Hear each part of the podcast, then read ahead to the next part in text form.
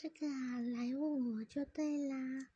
我个人呢，蛮常听韩国的独立乐团音乐，因为我会去发掘一些没有在广告或是大经纪公司帮忙推广的情况下，他们也拥有自己的知名度，这点是非常不错的。像现在我的背景音乐呢是《咖啡少年》。笑了这首歌，嗯，乐团或是独立的个人歌手都会听的。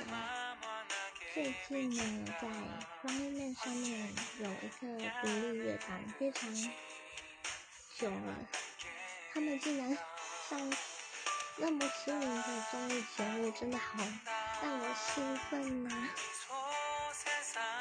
他们的歌我知道乱过一轮啦。